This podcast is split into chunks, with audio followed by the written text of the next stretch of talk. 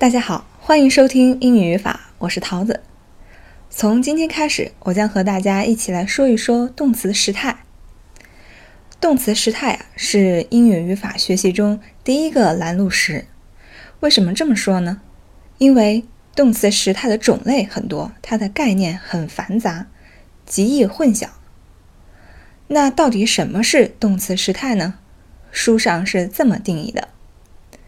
它表示的是动作或是状态在不同的时间以不同的方式所发生时的动词形式。这个概念最终呢落到了动词形式上。这四个字大家是不是很熟悉呢？没错，在上一期的节目中我们就说到了动词的形式有五大种：原形、第三人称单数、过去式、过去分词。和现在分词。那既然我们学了动词的形式了，是不是动词时态就学会了呢？当然不是。我们只知道形式，但不知道在什么时候用哪一种。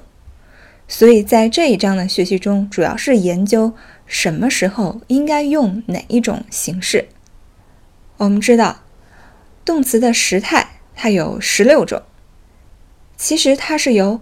横向的四时与纵向的四体，这么四乘四构成了一个网状的结构形式。四十指的是现在、过去、将来、过去将来；四体是一般、进行、完成、完成进行。下面我分别来为大家介绍一下。四时中前三个很好理解，现在、过去、将来是以现在为时间基点，现在的之前已经发生过的都称为过去，而现在的之后还未发生、将要发生的称为将来。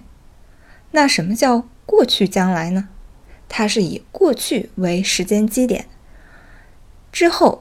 将来要发生的事就称为过去将来。说完了四时，我们再来看看四体。四体中，一般指的是经常或者是习惯性发生的动作，而第二个进行呢，它表示的是说话时这个动作正在发生，或者是强调动作的持续。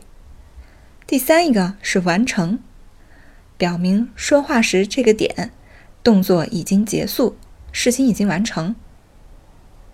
那什么是完成进行时呢？它指的是动作在它的时间轴上有某一个点，相当于是它的里程碑，在那一点它完成了某一部分，这个动作是完成的。但是呢，这个动作并没有停止，会继续下去，所以称为完成进行。好了。概念跟大家说了，大家应该脑子里有一些初步的印象。接下来呢，我举一些具体的例子，让大家加深一下印象，更好的理解。听第一句：When the police arrived, the thieves had run away。当警察到达的时候呢，小偷已经跑了。我们来分析一下这个句子。咱们在说这句话的时候，时间是现在，它是描述过去的某一个场景。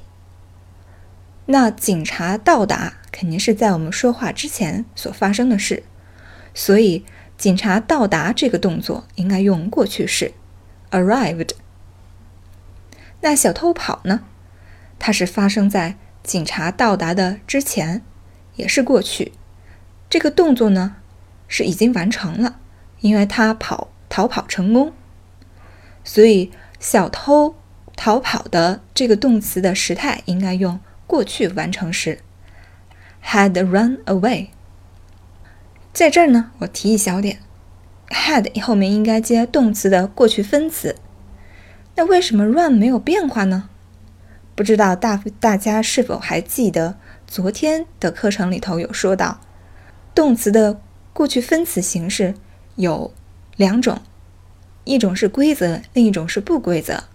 而不规则里头又分为四种。没错，run 呢就是这四种里头的第二种 ABA 型，它的原型与过去分词是一致的，所以这一块的 run 呢是没有看起来是没有变化，其实是变化了的。如果大家在这一点上记得不太清，可以回顾一下上一期的内容。接着呢，我再举一个例子。I knew by that time he would have been working there for thirteen years。我知道到那个时候他在那儿已经工作三十年了。接着我们来分析一下这个句子。说话的时刻还是现在，那知道肯定是在我们说话之前就已经发生了，所以 knew 是过去时。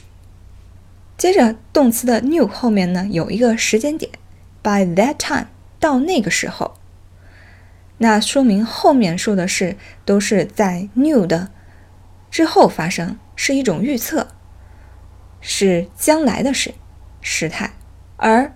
工作满三十年这个动作，它是完成了，因为到那个点满了三十年，这个是完成了的。但是，是不是到那三十年他就不工作了呢？并不是，这个工作的动作仍然在持续。所以，后半句的动作的时态应该为过去将来完成进行时。好，在这儿呢，我要多说一点，学习动词的时态。首先，我们要把概念弄得清楚。在我们实践中，我们需要首先确定一个明确的时间基点，才好确定后面的其他的内容。好，以上就是今天的内容。